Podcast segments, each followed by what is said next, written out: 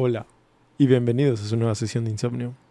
Prepárense para que esta noche obtengan las recompensas que tanto desean, suban de nivel a sus personajes o derroten a ese jefe que tanto los ha estancado. Mi nombre es Oscar, alias el Remenet, y como cada semana me encuentro aquí sentado con el equipo de tácticas especiales y servicio de rescate. El perfecto hacedor de sándwiches Ostara, el perumaníaco de Paco, Yes. y como invitado especial, el líder del equipo porque es güero y su pelo tiene estilo, Helio. A huevo, papi. Quédense con nosotros para llenar sus horas de desvelo, simplemente ser su ruido blanco, mientras intentan sobrevivir una noche con, en una mansión que no tiene ningún sentido lógico sobre cómo usan sus cerraduras. Ja. Ok. Eso suena, suena como tipo anime. Jue, jue, jue. Resident Evil. Resident Evil. El, el Máscaras fuera. Ya no puedo respirar. No, ya no puedo ver, güey. Apenas si pude leer eso. Fuck you, dice. Ahora aguanta. De paso. Espérame, espérame. ¿Eres Paco? Déjame, pongo mis lentes, güey, porque soy un pinche miope. Y no veo ni madre si no tengo esta madre. Paco, el, el Sí. camisón. Ah, oh. Hay dos tipos de personas.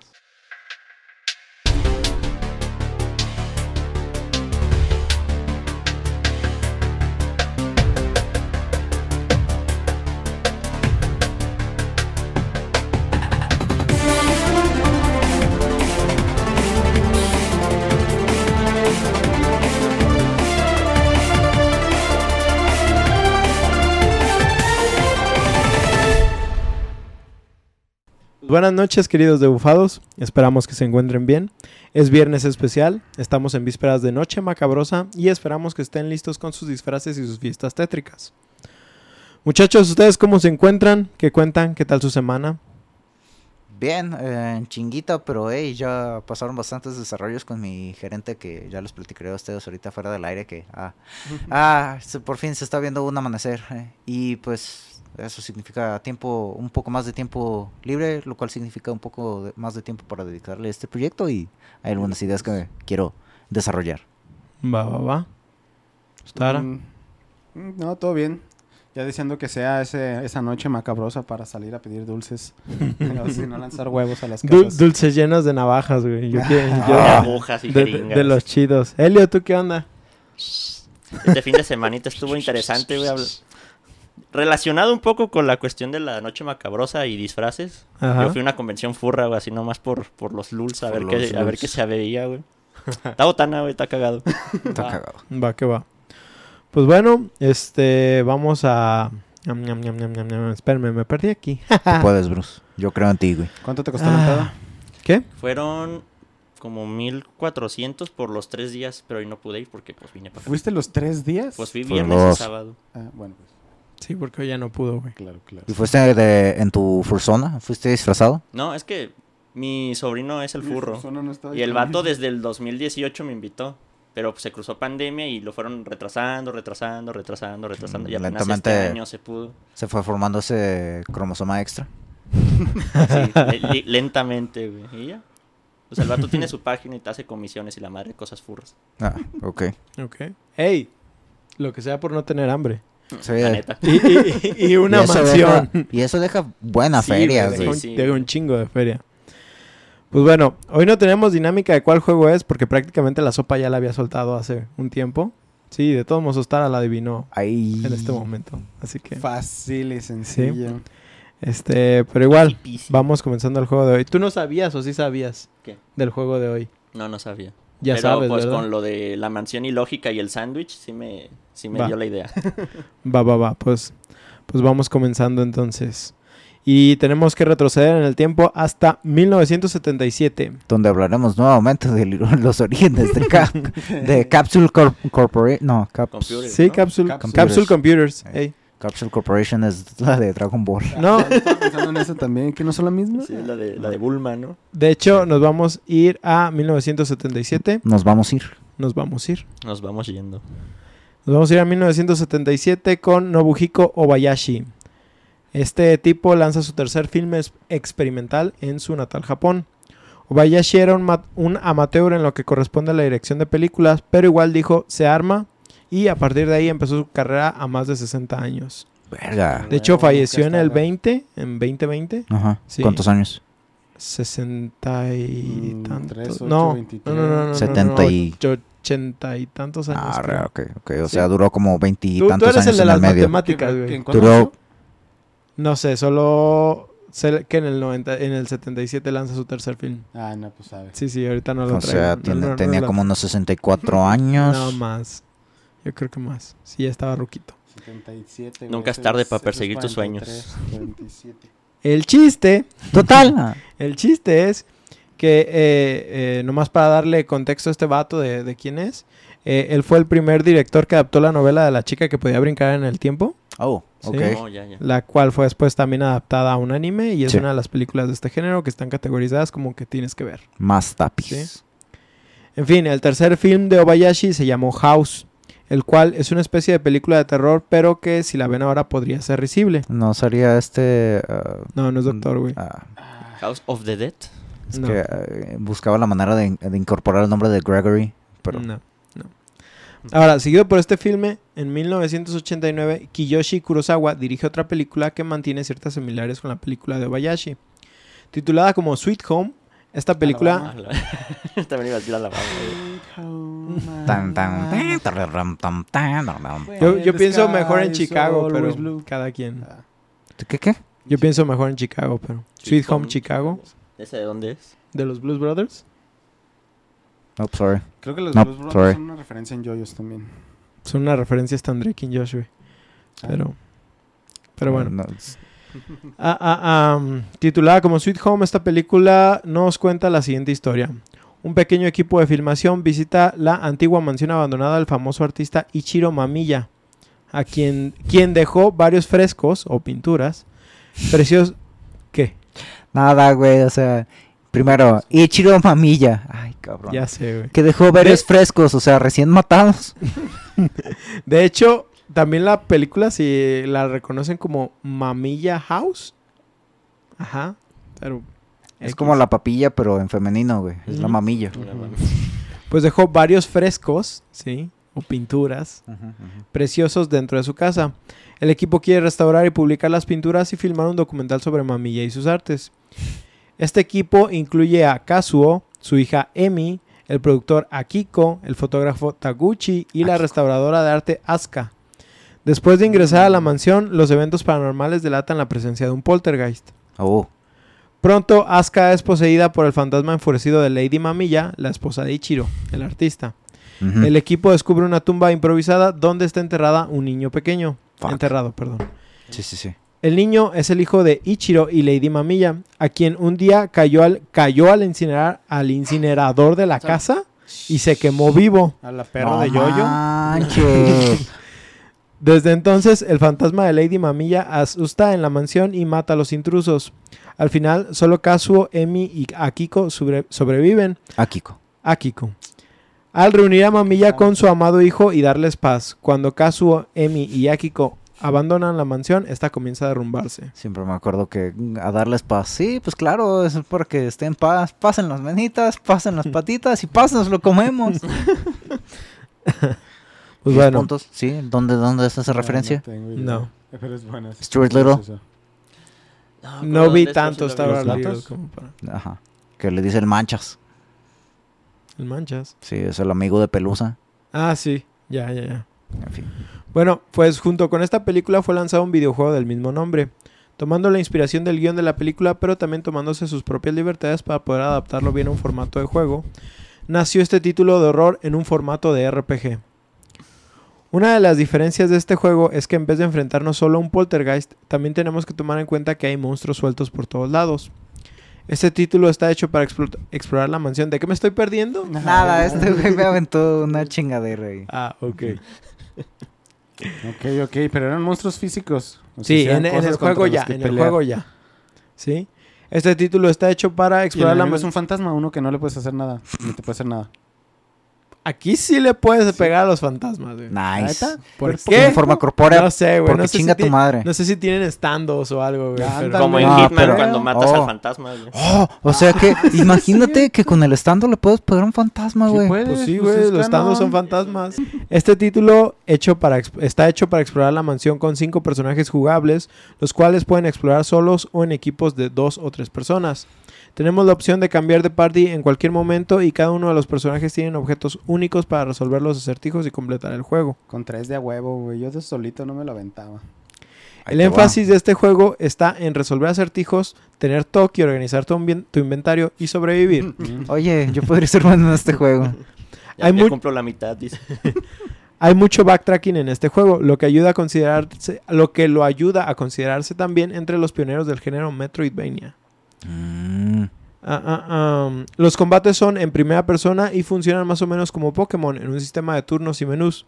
La diferencia es que aquí pelearemos con zombies, fantasmas y muñecas, y aunque al igual que en Pokémon los enfrentamientos son aleatorios, también tendremos la opción de escapar de estos, ya que el juego cuenta con un sistema de muerte permanente para los integrantes de la parte. verga. Y la pelea, bueno, no sé si vas a ahondar un poco más en, el, en lo que, mm, lo que, las mecánicas de la pelea. Es literal como Pokémon. Tienes, un tipos y menú, eso. pelear y eh, haces un huir. ataque. Ajá. Correr ítems y... cor- um, Ajá, sí, prácticamente. ¿Qué más? Ahorita que dijiste fantasmas y Pokémon, güey. ¿No llegaron a jugar un juego de Chaman King de Game Boy No. Advance? Bueno, de- tam- salió igual que Pokémon de dos versiones. Uno era Swearing Hawk y el otro Howling Wolf o algo así. Órale. Y era, y era eso, güey. O sea, era Pokémon, pero con Shaman, Shaman King, King. Y sacabas tabletitas, güey, para atrapar a los fantasmas como si fueran Pokébolas, güey. No manches. Digo, suena cool. sí, está chido. Sí, sí estaba perro, güey. Suena chido. Amidamaru all the way. Sí. No, el de güey. Pues es el... Star A mí Damaru legendario. Shiny, güey, a huevo. A mí Damaru Shiny es negro. Que en Con realidad ropa- Simplemente son de otra raza, güey. Ya, mi Damaru pasó a ser Afro Samurai, güey, a la verga. Ándale, Safro Samurai. Estará bien verga, güey. Ese anime estaba bien perro, güey. Sí. Pues como les decía, los combates son en primera persona y funcionan más o menos como Pokémon con un sistema de turnos y menús.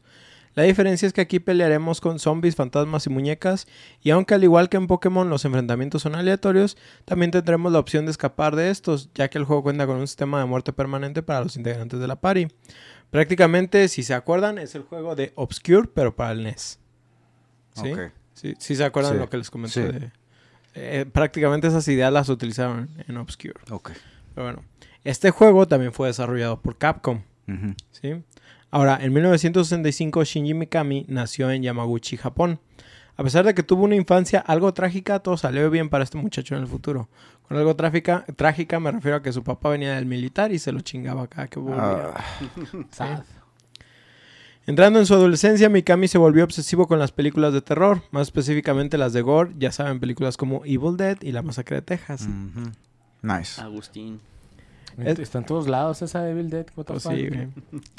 No nos podemos deshacer de ella. Este vato, aunque disfrutaba de jugar videojuegos, jamás lo vio como un negocio donde pudiera trabajar. Aún así, un compa un día llegó y le dijo, güey, hay, una presentación de Capcom y Nintendo en el Hilton, deberías ir. A ti te gustan los videojuegos, ¿no? Hmm. Y este vato dijo, va, solo porque hay comida gratis. A huevo. Eso Oye, de la comida gratis es, es- es en no. serio, güey. Esa fue la razón por la que fue. Es una cita de él. Ok. La onda es que ya estando ahí y platicando con los miembros de la exposición, realmente resultó interesado sobre el trabajo que desarrollaban. Y dijo, arre sí se arma. Y aplicó tanto a Nintendo como a Capcom, pero ya en entrevistas siguientes hubo un día donde se cruzaban para las dos empresas. Y terminó decidiéndose por Capcom ya que consideraba que para Nintendo no tenía ninguna oportunidad. Que a lo mismo, a lo que él dice es que siente que también fue como la mejor decisión. O sea, que, que- que no se arrepiente de haber tomado esa ruta. Fue así que Mikami entró al equipo de las cápsulas de computadora. Que decías hace ratito. Aquí él prácticamente se mantuvo trabajando como diseñador de Ah, videojuegos. para los que no captaron, Capcom. Ah, se mantuvo trabajando como diseñador de videojuegos, en este punto casi con puros juegos licenciados de Disney, pero que con el tiempo se pasó a otro proyecto más interesante. No lo veo haciendo juegos de Disney, güey. No. Pues trabajaba como diseñador, pero pues era de que, ah, güey, pues haz esto. Nada más. El diseñador de los villanos. Ajá, sí. Creo Ah. que trabajó en uno de DuckTales y cosas así. En el de Aladdin, ese sí vi que trabajó en el de Aladdin del Super Nintendo, creo. Mm. Buenísimo. Sí. Ah, ah, um, ¿Se acuerdan en el capítulo de House of the Dead cuando les conté que Sega tenía diferentes equipos para juegos y uno estaba más enfocado en áreas específicas? Ajá. Sí. Pues más o menos es igual en Capcom. Si se acuerdan también en el capítulo de Monster Hunter mencioné algo similar. Ujú. Bueno, pues Capcom tenía muchos estudios donde se, planea- se planeaban juegos. Estos después cambiaron a ser divisiones, pero pues prácticamente así iniciaron.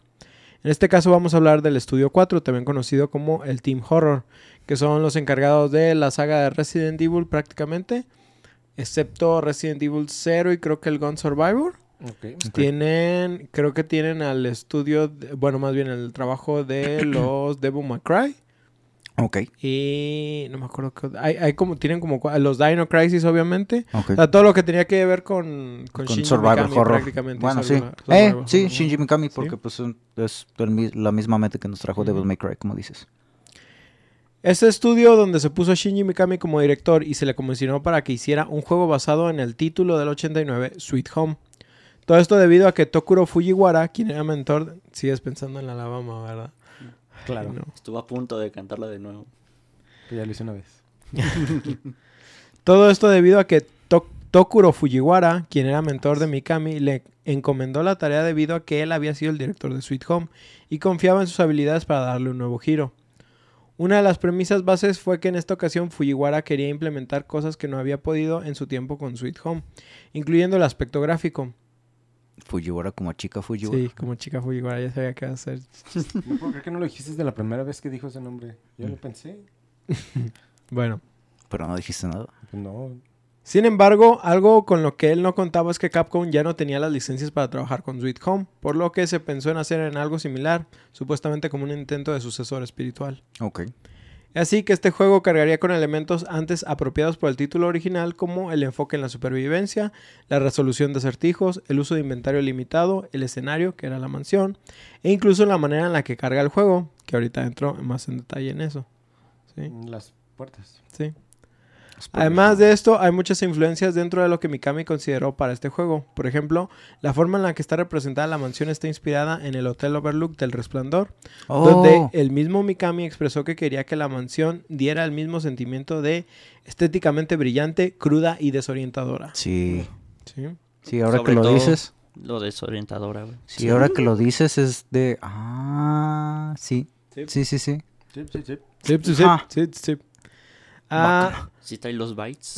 Eh, También destaca un libro de, de uno de sus maestros, que uno de sus maestros le presentó en secundaria. Este libro conocido como el libro vaquero, no se crean. este libro conocido... Que alguien dijera algo, güey. Yo iba a decir algo Güey, ni siquiera lo tengo anotado. Fue como de que, ¿a qué se te ocurre ahorita el libro vaquero? Yo iba a decir algo como terno- termodinámica, pero no, eso es de la universidad y por eso fue de. No, no. Este libro, este libro conocido como Yotsuya Kaidan es una historia de venganza y traición que involucra fantasmas y que sirvió como primeras inspiraciones para los guiones de este juego. Sin embargo, ¿recuerdan que les dije que este vato era súper fan de las películas de terror? Ajá. Pues Shinji ha comentado que él tenía una obsesión, literal, una obsesión completa con la película de George A. Romero, Dawn of the Dead. Oh. Sí. Tan así que siempre se imaginaba actuando en películas de zombies y produciéndolas cuando era más joven. Sí, tiene todo el sentido del mundo. Y pensando en la clase de cosas que él haría en caso de estar en una situación similar. Ah, por dos. Toda esta amalgama de inspiraciones llevó a la producción de una de las joyas de los videojuegos que no solo le puso género dentro de las no solo puso al género dentro de las estanterías mainstream, sino que literal es acreditada como la obra que creó el género del survival horror. Nada más y nada menos que Resident Evil. Ahí le pones el sonido chido de Resident Evil. Evil. Resident Evil. Presidente del mal. Que es Ah, también Resident conocida como Biohazard. En Y que, Japón. ¿sí saben cuál es el pedo de ese? ¿Por, por qué está el cambio que Ya lo de, habíamos cotorreado. Alguna vez lo habíamos mencionado, pero no lo recuerdo. de que prácticamente cuando quisieron mandar el nombre de Biohazard acá de este lado del charco, este, había un pedo porque una banda de música tenía ese nombre y tenía los derechos. Y Resident Evil fue el que le ganó como en las encuestas para sustituir el de Biohazard. Ese es el pedo, güey. Bueno, No- al, al menos dieron a escoger el nombre y no nomás pusieron cualquier mamada, ¿no? Sí, sí. Y pienso que no está mal hasta que lo traduces como el huésped maldito. No, es- Ay, no. Ahí no. Pero bueno. Ah, ah, ah, ah, am. Ahora, Unas películas en español. Ahora, la producción del juego era un caos. El juego estaba planeado en primera persona originalmente, aunque esto daba un poco de problemas en el desarrollo de los puzzles y el combate que eh, empezaba a sentirse un poco más orientado a la acción que el horror, lo cual no era el propósito del juego en ese momento. Mm. Los personajes jugables iban a ser cuatro, de los cuales prácticamente solo sobrevivieron dos, Jill y Chris. Y de estos otros dos fueron sustituidos por otros personajes, pero ya no como manera jugable.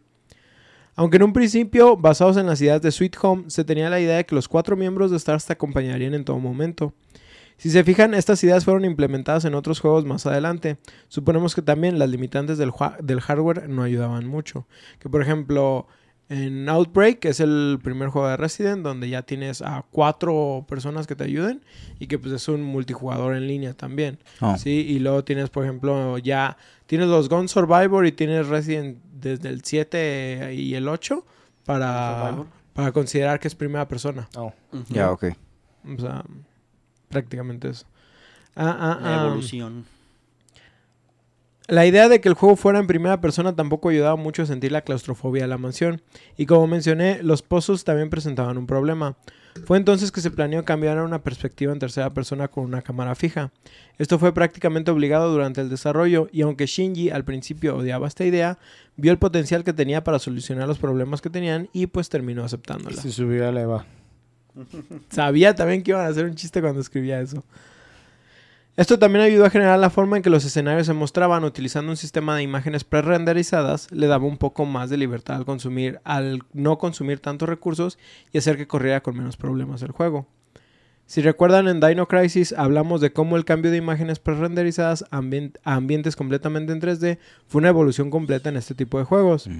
Las ideas para las ideas para este uso de la cámara de imágenes pre-renderizadas fueron inspiradas por el juego de Alone in the Dark, el cual también ya hablamos poquito. ¿Sí? Ah, ah, um, También está la situación con la forma en que se cargaban los elementos en el juego. Por el problema de la cantidad de polígonos que podían manejar en pantalla, se decidieron las siguientes cosas. Una, aprovechar la interacción de las puertas como una pantalla de carga, la cual viene dentro de las mismas inspiraciones de, Sweet Home, ya que también la usaba para cargar nuevos escenarios. Mm. Desde ese juego del NES ya tenían estas animaciones de las puertas abriéndose. Y el, el mecanismo actual que tenemos para esa pantalla de carga es cuando estás caminando entre en Ay, un espacio estrecho entre mm, unas paredes o algo por el Me estilo. caga eso, pero sí, así es. Ah, ah, ah. La otra es la de reducir la cantidad de zombies que habría en los pasillos para darles una buena inteligencia artificial y movimientos. Podemos notar cómo esto pudo lograrse mejor en la secuela, ya que en Resident 2 nos enfrentaremos a varios grupos de zombies en varias ocasiones. Es como cuando empiezas a ver el foreshadowing de los animes. no es cierto. en fin, todo esto es todo este caótico desarrollo estaba siendo muy problemático dentro de Capcom, siendo así que la empresa ya había perdido fe en el proyecto y al grado de que muchos empleados también estaban dropeando debido al crunch. Imagínense una situación similar a Kojima vs Konami. Mm. Así estaba la situación. De hecho, Capcom sabía que si el juego fracasaba podrían en- estar enfrentando una bancarrota directa. Vergas. La bestia. RIP.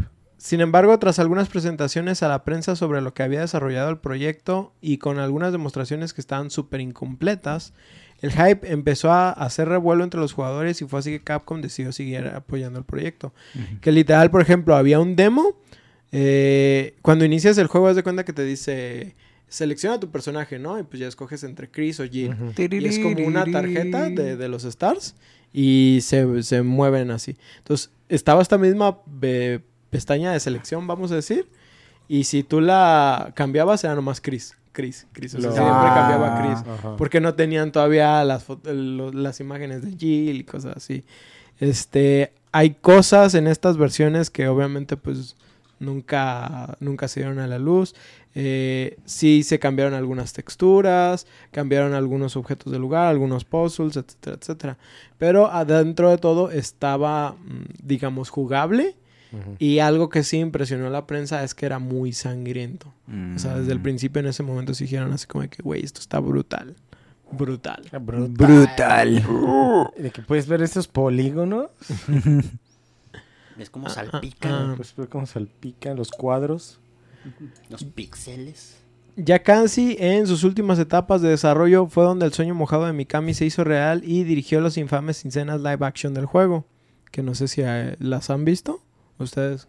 ¿De cuál? ¿De ese? El primero, pero el del Play 1. Es que el Play 1 tiene unas, unas cinemáticas al principio que son live action. Sí Literal contrataron actores amateur que había una morra que ni siquiera había terminado la secundaria, algo así. Énfasis en huevo. amateurs, güey, pero machín. Creo, que, creo que era Jill, no me acuerdo, si no me acuerdo si era ella o era Rebeca o algo. Creo que Rebeca, ¿no? Porque es la que se ve más Más joven. No, no me acuerdo. Pero sí, literal era underage y mm, no mames. o sea, están, tienen, en los créditos están como, por ejemplo, Jill creo que está como Z nada más. Lo- No tiene nombre ni siquiera. Sí, o sea. Pero pues hicieron esta, estas cinemáticas. Eh, que están chidas si ves las versiones japonesas. Porque sí tienen algo de gore.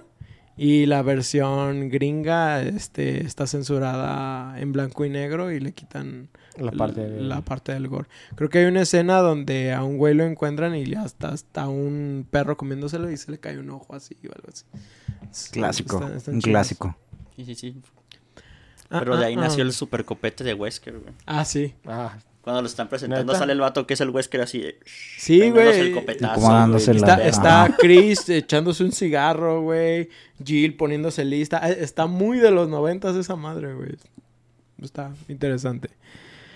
Y luego, pues, este... eh, eh, em, al final el juego fue un completo éxito. Se tenía una predicción de 200.000 copias, de las cuales hasta la fecha se han vendido millones, siendo la franquicia más exitosa de, Cap- de Capcom. Ahorita no traigo el número exacto. Ahora, ¿de qué trata Resident Evil? ¿Sí? Voy a hablar hasta cierto punto porque ah, hay como más cosas del juego que te las explican por medio de memos y cosas así. Entonces nada más voy a dar como... de Guillermo. Llegó un vato, llegó. Eh, Ya sé, güey, ya Sacas sé. los memos de la cartera, güey. Hoy tienes que recordar que... Este, voy a, ir- voy a tocar como los puntos más superficiales de la historia y voy a parar hasta un punto para no dar spoilers nada más. Simón. El 24 de julio de 1998, cuando ocurre una serie de extraños asesinatos en las afueras de la ciudad ficticia de Raycon City, en el medio oeste, Raccoon. Raycon City. Este, los Stars se asignan un equipo para investigar.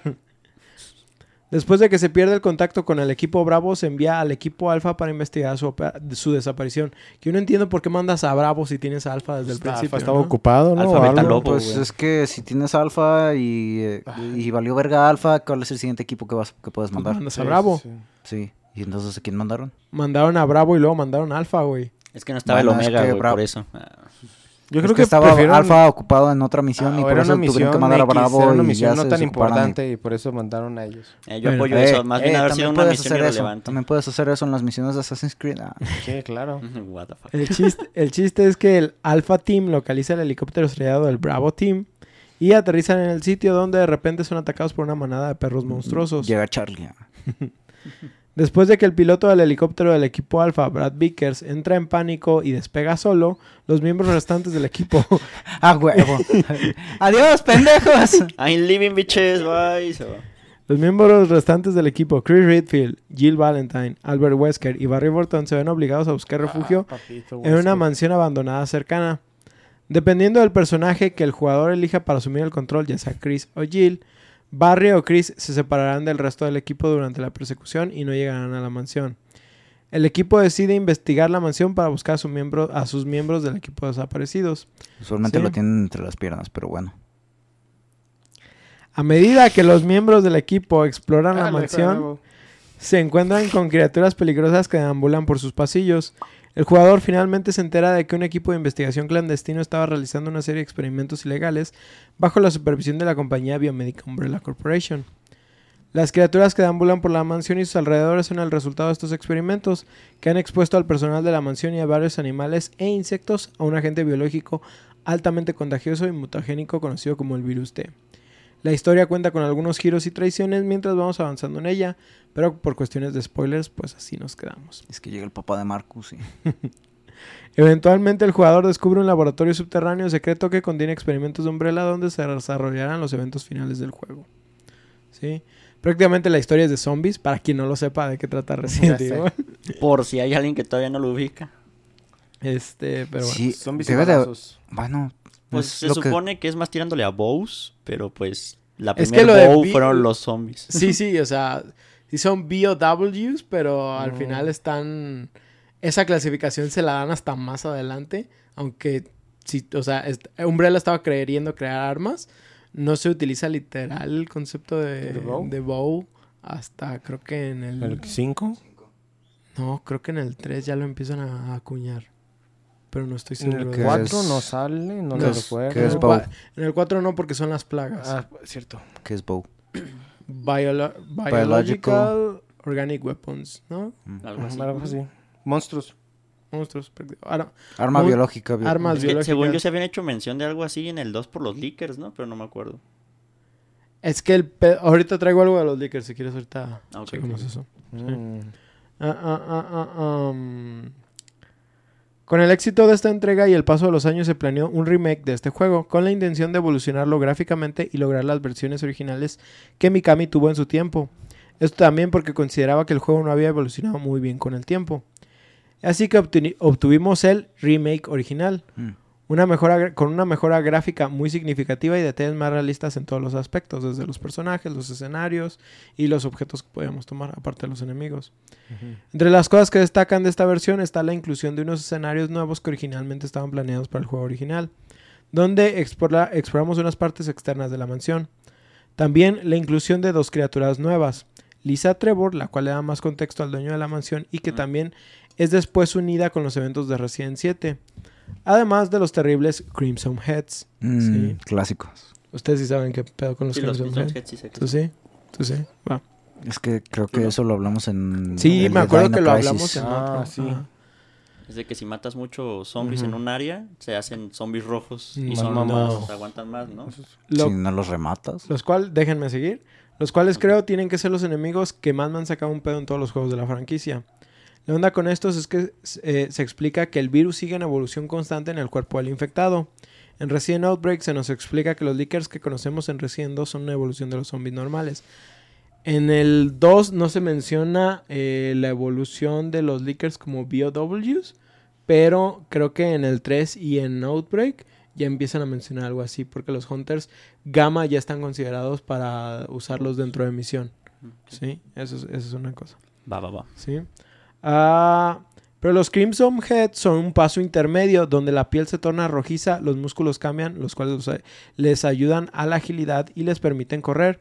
Les crecen garras, lo cual los hace inmensamente más peligrosos y además más resistentes al daño. Pero eso no es solo un pro- no, no es solo el problema, es solo una de las razones. El principal conflicto es que eh, estos Crimson Head, a diferencia de en el juego original donde matabas un zombie y estos desaparecían cuando recargabas ese escenario, en el remake los cuerpos de los zombies se quedan siempre ahí. Verga. Con el paso del tiempo estos zombies revivirán en forma de Crimson Heads. Para evitar esto tienes que incinerar los cuerpos por lo cual necesitarás gasolina y un encendedor, de la cual, pues recordemos, al ser un survival horror, el espacio limitado de tu inventario te obligará a cargar estos objetos como prevención, sin embargo también recordando que no hay suficiente gasolina para, Para todos. quemar a todos los zombies del juego, por lo que tendrás que estarte arriesgando sobre cuáles enemigos quemar y cuáles no, y de plano decidirás si traer estos objetos contigo. Además, la munición es limitada. Dinámicas encabronadas. Sí, güey. Además, la munición es limitada y estos cabrones resisten un chingo de castigo. Así que está cabrón considerar desvivirlos de nuevo. Así que cuando los escuchas, conocerás el sonido del miedo, prácticamente. Que esta mecánica la volvió a utilizar Shinji Mikami en The Evil Within. Cuando quemas a los aldeanos, porque si no se siguen levantando. Sí. Avientas un cerillazo. Pero la diferencia es que siento que en Evil Within, si tienes un chingo de cerillos y nada más necesitas un cerillo para quemarlos, aquí sí tienes que traer el encendedor y la gasolina, y la gasolina se va acabando. Sí, Sí. me hace chistoso que el encendedor, ¿no? Pero. Pues sí.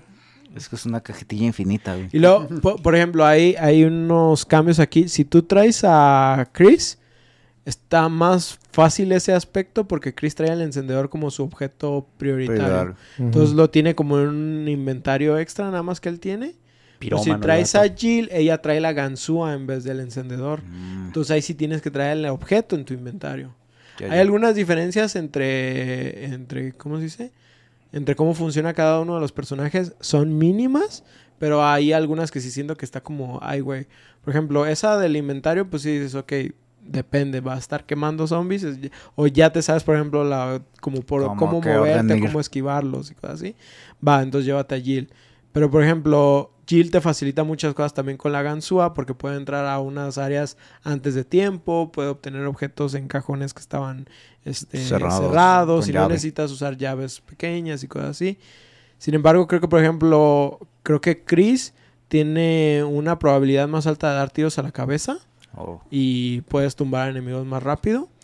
Y Jill es más susceptible al veneno. Mm. LOL. Exactamente. Pero también creo que- tiene la lanzagranadas, ¿no? Ese es en el. No me acuerdo si. No me acuerdo si cambian las armas en el 1. Pero en el 2 es Claire tiene lanzagranadas, Leon tiene la escopeta. Mm, a lo mejor sí los confundí. Sí. No me acuerdo en el 1 específicamente si hay un cambio en eso. Es que según yo, recuerdo que sí, que Jill está un poquito más... ¿Tiene más armas? un- un- armas un poquito más tosudillas, por decirlo así. Pero sí. a no. lo mejor para compensar lo del cerillazo. Mm, Pero Tal pues vez. no sé. No, no, no me acuerdo exactamente de eso y no traigo detalles sobre eso. Pero bueno, eh, les voy a leer algunos datos que son como la influencia cultural que, que ha tenido este juego. GameSpot incluyó a Resident Evil como uno de los 15 videojuegos más influyentes de todos los tiempos. Se le atribuye el haber definido y popularizado el género de los juegos de terror de supervivencia. También se le atribuye haber llevado a los videojuegos en una dirección cinematográfica con, su- con sus escenas de, de pel- de estilo de película B. Sin embargo, su apertura de acción en vivo fue controvertida, que es la que les decía ahorita. Controversial. Se, convirtió en uno de los primeros juegos de acción al recibir la clasificación Mature 17 o M de la Junta de Clasificación de Software de Entretenimiento SRB. A pesar y ASR ESRB. sí, ESRB. ESRB, sí. A pesar de que la escena de apertura fue censurada en América del Norte, Mm. al igual que en el juego de The Punisher, la censura fue cortarlo más brutal y ponerlo en blanco y negro todo. No, no, no sé, güey. No, Sí, o sí, sea, sí. ¿Por qué les gusta? Ajá, Clásico. sí. Es que pues con eso pierdo cierta cantidad de detalle, pero no. Yo siento que lo hace más grotesco, güey. Porque como Mm, que da más color a tu imaginación. El blanco y negro, pero con una escena bien gore, sí estará bien Pero chido. esa es la cosa, deja más a tu im- imaginación y es menos explícito. Y pues Tal ese vez. es el objetivo. Tal vez, supongo. A Resident Evil se le atribuye haber provocado un renacimiento del género de zombies en la cultura popular desde finales de la década de los 90, lo que llevó a un renovado interés de las películas de zombies durante la década de los 2000. Resident Evil también desempeñó un papel importante en el cambio del género zombie de temas sobrenaturales a temas científicos, porque recordemos que por ejemplo Night of the Living Dead y películas de zombies. Dawn of the Dead no, porque no se explica el origen de los zombies. Pero películas antes todavía de Dawn of the Dead siempre se utilizaba lo de la maldición vudú. Ajá. Mm. ¿Sí? Sí. O sea, era más atribuido como a magia. ¿Sí? Los ghouls que generaban los vampiros Ghouls. y cosas así. La clásica que los matabas con sal. Ajá, exactamente. Todo era Ah, como no algo más de eso, sobrenatural. sí, es cierto. Y a raíz de Resident Evil se empezó a utilizar más la ficción. Ujú. ¿sí? Que este también fue un cambio que tuvo que hacer Shinji, pero al final le convenía por la cantidad de monstruos que querían crear, porque querían crear insectoides y monstruos de otras categorías que no estuviera limitado tanto a, a zombies nada más. sí, sí. ¿sí?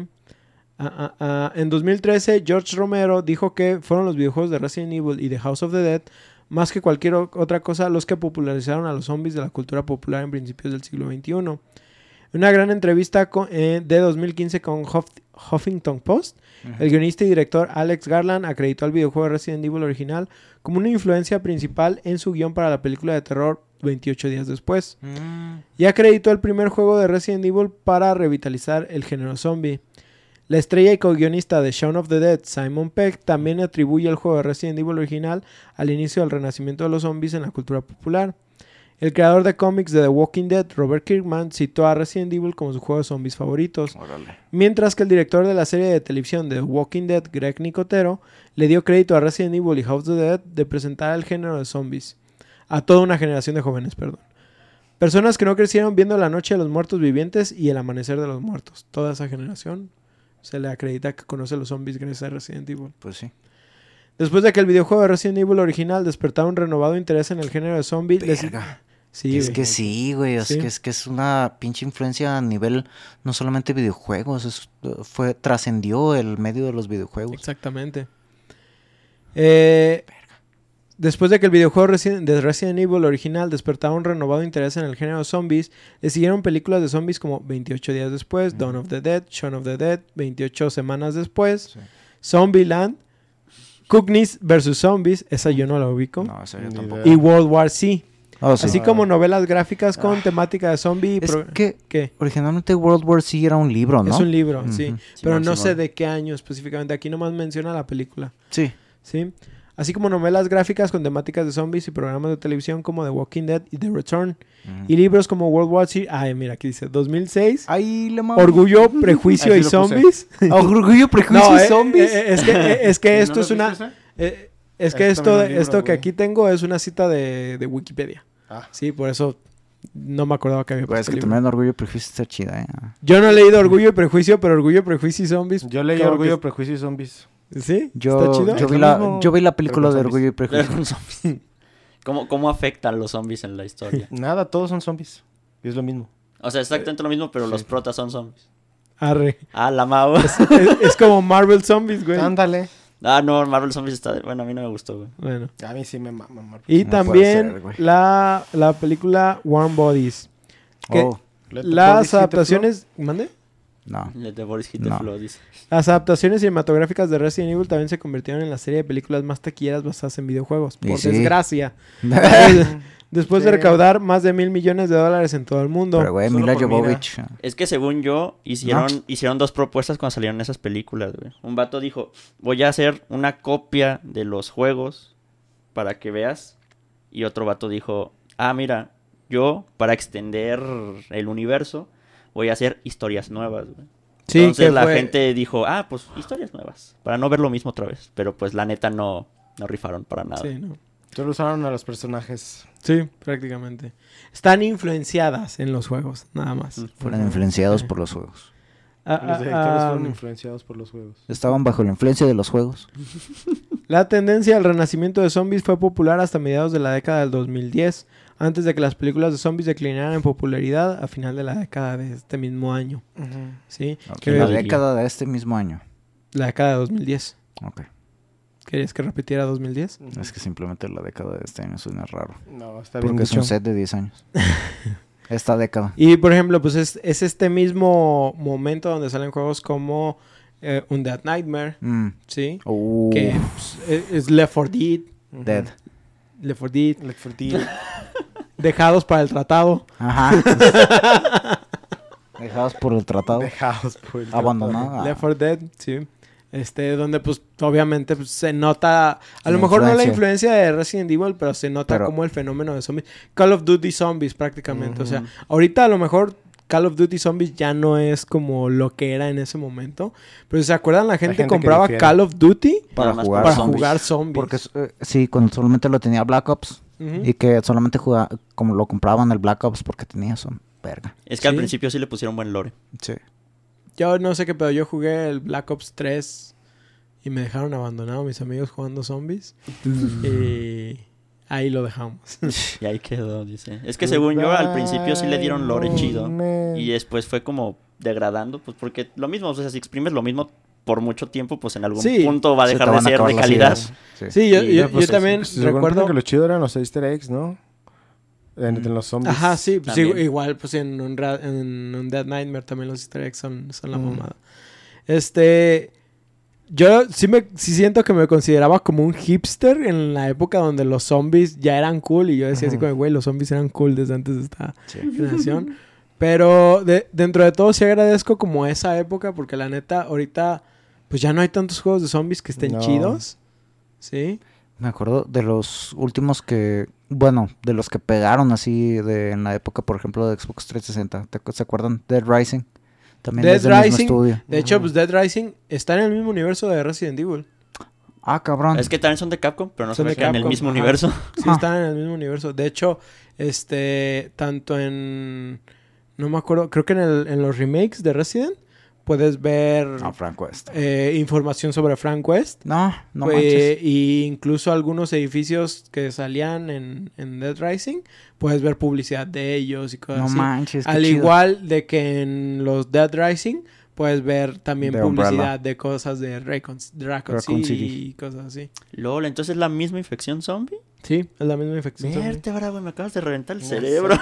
Uno peleando con dildos y otro Ya casco sé. petazos. Pues digo, cada quien pelea con lo que tiene Sí, a la sí, mano, claro. Sí, sí, pues, Te adaptas, güey. El otro güey haciendo espadas láser. Eh, ya Con sé. una unas linterna y gemas, joyas, una güey. linterna y ya, güey. Y estos vatos peleándose con una cerradura. Pero sí, o sea, pues para mí fue un momento, un buen momento la generación de los zombies. Este, pero por ejemplo, ¿cuál, cuál fue el último que salió de zombies que era de los mismos güeyes de Left 4 Dead? ¿Te acuerdas? De Left 4 sí, Left 4 Dead. Black, no. Back, Back for Blood. Back, Back 4 for Blood. Lo jugué y no me gustó. Y tú, tú, Yo tú tienes la historia de probé que también no. no. no, me gustó. Yo ni lo Está El World War C. me llamaba la atención. Ese sí estaba ¿El chido. cuál? El World War ese estaba muy me llamaba chido, la atención, pero tampoco ya, o sea, como que también ya llegó un momento donde yo también me asqué de tanto juego. Esta era de pura zombies. zombie. hordas, ¿no? Sí, Sí, es, es- es puro horde mode. Estaba chido porque era mucha coordinación y pues sí era cinemáticamente era muy vistoso, pero porque pues eras tú contra las hordas, ¿no? Pero pues era repetitivo. Se escuchó como contra la gente sorda. Las Contra las hordas. pero por, el- por ejemplo, no nos pueden escuchar. uno de los juegos que... Qué cabrón. No, vo- voy a aplicar la de Ostara. No puedo creer que dijeras eso, güey. No me lo puedo creerlo. Este, pero por ejemplo, ahorita pensé en otro juego ya. Ah, el de otro juego que yo quería jugar de zombies, que nomás porque no lo he conseguido ahorita, el de Days Gone, Uh, sí, que, Ah, que ya ahorita que en su versión PC, pues yo pienso que mejor me voy ¿Cómo, por la versión cómo se PC. llama el juego que es antes de Days Gone? sí, Ah, no- son este Siphon Filter. Siphon Filter. Ah, sí, es cierto. ¿Neta? Sí. LOL. Sí, güey. O sea, es que yo jugué el Days Gone y ya viendo cosas, dije, me, eh, por ahí leí, "Ah, es que es de un juego de Play 2. Y yo, pues, ¿cuál? Play 1 Play 2, sí, el Siphon Ah, no, Filter. no, no, no sé si. Es que hay una relación de Siphon Filter, la hablamos en el juego, en el episodio de Siphon Filter, pero es nada más como de que se habla del virus ahí. De, de- de- o sea, se habla del virus Siphon Filter. Es Y se dice que el virus de Days Gone- nomás. Se dice Es que el el virus mismo. de Days Gone es una evolución Como de una... ese virus. mm, Mm. Sí. Pero nada más, esa es la única relación y que se mencionan a los personajes de Siphon Filter. Y, y yo queriendo buscar Pero la no- precuela, ¿sabes? Pero no sé si haya un juego antes específicamente dentro del universo de A Days es la clásica de que son cómics. También. Luego, luego aplican mucho eso de que ves cualquier cosa menos otro juego. Eh, Y bueno, hasta aquí en este punto no sé este, qué experiencias quieran agregar de Resident o qué, qué se les venga mientras hablan de Al zombies. principio yo estaba medio torpe, güey, para el movimiento de tanque. Me costaba un chingo de que al principio muerto y muerto. y explicando muerto. para los que no han escuchado ese episodio, ¿qué es lo del movimiento de tanque, Hekatzin? Ya lo habíamos Sí, lo hablado, hemos güey, hablado. Sí, varias ya sé, pero ¿qué es? ¿Otra Pues, vez? ¿Otra vez? Es el movimiento que tienes este, hacia adelante, hacia atrás. Que primero tienes que girar el ángulo antes de... Bueno, Giras, ve- Giras en tu propio eje. ajá, en tu An- propio antes, eje. antes no había palancas. Entonces lo que tenías que hacer era con la cruceta dabas hacia adelante y tu mono caminaba hacia adelante. Le dabas hacia, hacia abajo y caminaba hacia atrás. Y la manera de girar era darle a los lados, pero el mono lo único que hacía era esto y tenías que picarle adelante para que avanzara. Sí. Ya, gracias. tanque. De nada, tanque.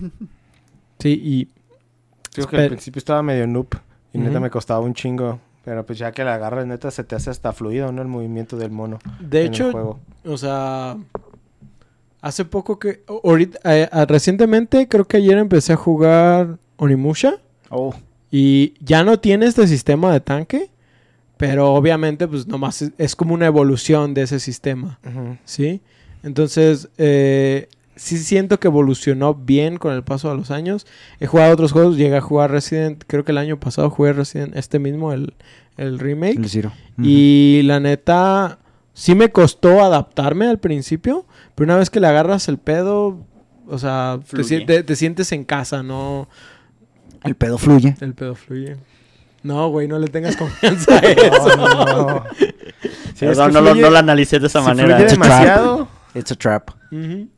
Este, Oh, qué bien va a salir. Oye, espera. porque sonó como muteado.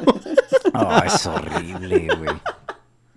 Silenciado. Continuando, por favor. Pero a ver, decías entonces. De que no, ya, eso era todo. Pues que Ah. aprendí a moverle y neta se vuelve de muy dinámico el juego. Ya que te aprendes a mover bien y así, nomás te tienes a disparar. Mm. Yo pues de Resident Evil la única experiencia que tuve, porque pues nunca los jugué, porque siempre fui medio gallina.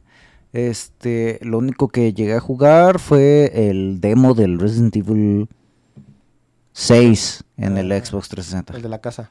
No, No. el 5, el 5. No te creas, fue Resident Evil 5. El 5 El es el de los americanos. Simón. Ajá. El 6 es el Call of Duty, el Call of Duty. El 7 es el de la casa.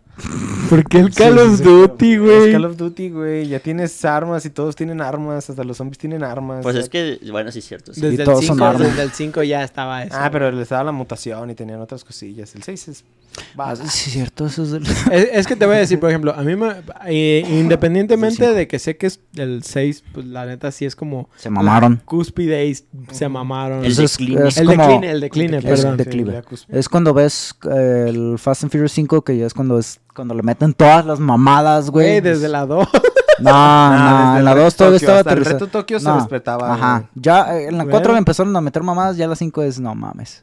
Es anime, güey, es anime. Este, yo, por ejemplo... eh, Tuve fe. tuve fe. ¿Qué? Este... Pues les digo, a mí el 6 no me disgusta, pero Ah. ent- entiendo, o sea, ya no se siente como un juego de Resident. No me gusta el Leon de ahí, a pesar de que su arco sí me gusta por lo de los zombies, porque Ajá, es, esa es la única es parte el de único zombies. que tiene. De hecho, esa fue la razón por la que compré el Yo 6. también. Y al final- perro. Me terminó gustando más la historia de... Creo que la de. Chris o la, de, o la del hijo de Wesker. Ah, del Jake. 6, ya, ya, ya. Ah, ajá. Esas estuvieron bien chidas. El La hijo de Wesker es como el hijo de Batman, güey. Sí, güey. ¿Mande? El Chris y su compa. El Pierce. ¿no? El Pierce. Pues es que. Leon, es que sí intento de otra vez terror. El Pierce y el Chris es ¿Siguen la básicamente puro cinco? balazo. Call of. Duty. ah. Y el de Jake es más puzzles. Ajá, exactamente. Sí, o sea, como, como que lo separaron. Sí, buena, buena descripción. Lo que me gusta de, de la parte de Jake, en este caso, es que tienes como enfrentamientos a monstruos más grandes, como El- jefes más ah, específicos. sí. ¿Gustanak o cómo se llama? Ajá, creo que sí. Pero bueno, vol- volviendo a Resident, a Resident 1, ¿Uno? prácticamente. Ah, pero que pinche Resident se inyectaban algo y ya se hacían un bostio, un, un monstruo jefe. como de 300 veces su masa corporal, güey. De repente nomás se generan cosas y ya. Sí, es una cagadota.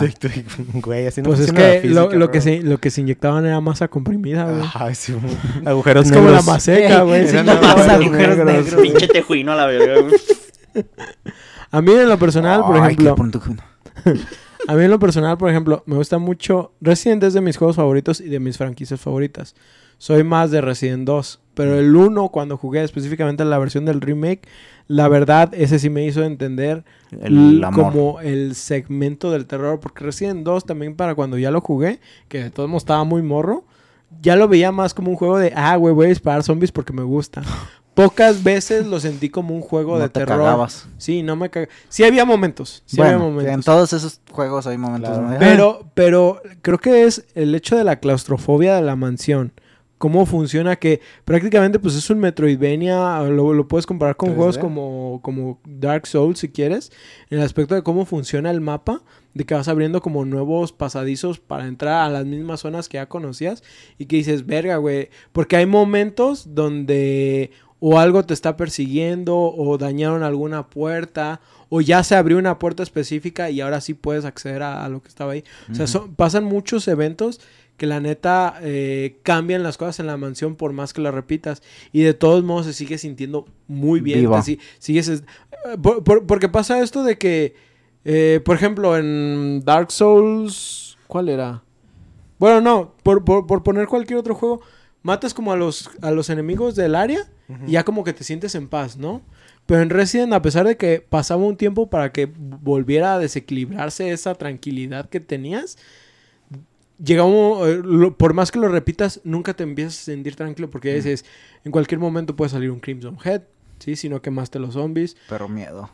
Más adelante salen los Hunters y llenan pasillos que tú ya habías liberado de, de zombies. Como Hunter Hunter. Sí, como Hunter Hunter. Este, cuando vas descubriendo jefes nuevos, por ejemplo, creo que cada uno se enfrenta, depende del personaje que escojas. Creo que Jill se enfrenta a la serpiente gigante. No mames, puta serpiente. Y creo que este. ah, este. Chris. Se enfrenta al tiburón, al megalodón. ¿Sí? Y es como de que. Puta madre, güey. O sea, ¿cuál, cuál quieres enfrentar? O La ley de Rhodes, o te chingas o te jodes, güey. Cualquier, también, también está el enfrentamiento con la araña. Hay algunas decisiones que tomas en, dentro del juego que pueden afectar si te ayuda a alguien o si se muere alguien en específico. Y de hecho es el único juego de la franquicia Que que tiene tiene ese- cuatro finales. Oh, Y que ninguno es canon. órale. Entonces, ¿para qué los hicieron? Es que, o sea, tú puedes considerar eh, el que tú ¿El que quieras sea? canon, al final de cuentas, eh, no afecta a los Ninguno da eventos de los continuidad. Sí, Eh, o sea, sé. porque en Resident Evil 2 pues, no usas a los mismos personajes, aunque sabes que los personajes del 1 de cierta manera pues la libran, ¿sí? Pero, o sea, pues sí está muy chido esa implementación, eh, los personajes que te encuentras como secundarios que te apoyen, etcétera, etcétera. Siento que específicamente yo recomiendo más el remake, aparte de que es pues, el más fácil de adquirir. Y ahí sí puedo decirles que escojan la consola que quieran. Yo sigo diciendo que el Switch me gusta porque es la consola portabilidad. portátil. Pero sí siento que si quieren irse por algo un poquito más gráfico o, o más cómodo, pues sus Xbox, su PlayStation está en PlayStation 3, PlayStation 4, Xbox 360, Xbox One, PC. Ustedes pónganle. Llévele, llévele. Llévenle, llévenle. Entonces, la, la neta, Tacos de canasta, ya llegaron. A no ser que sean culos como mis amigos, Sí soy. Sí somos. entrenle a esta saga si no le han entrado. Si, si tal vez, si nada más le han entrado desde el 7, por ejemplo. Antes de empezar a jugar The Other Worlds instalé este Alien Isolation, Ajá. pero después fue de, "Ah, güey, ¿y si le calamos en el Game Pass antes de? Pero sí, The Other Worlds es, ah, bueno, perdón, Alien es de los que sigue, Sí. después de leer mucho. Yo te quiero ver streameando eso. Ay, güey. Oye, qué buena idea. ¿Cuántos bits me vas a dar? Dice. Eh, Eso sí es una Debes buena de traer idea. escote. Ok. Pero bueno, pues, dándole conclusión a esto. Ah, sí, sí. ah. Ah, sí, eh, ya lo Ah, sí, tenemos a la estábamos mano. Sí, sí, sí. listos. Hace un Ah, sí, minuto. preparadísimo. Esperamos que disfrutaran esta historia llena de zombies. Ah, ¿Ya? ¿Y ya? Sí, güey. Sí, güey.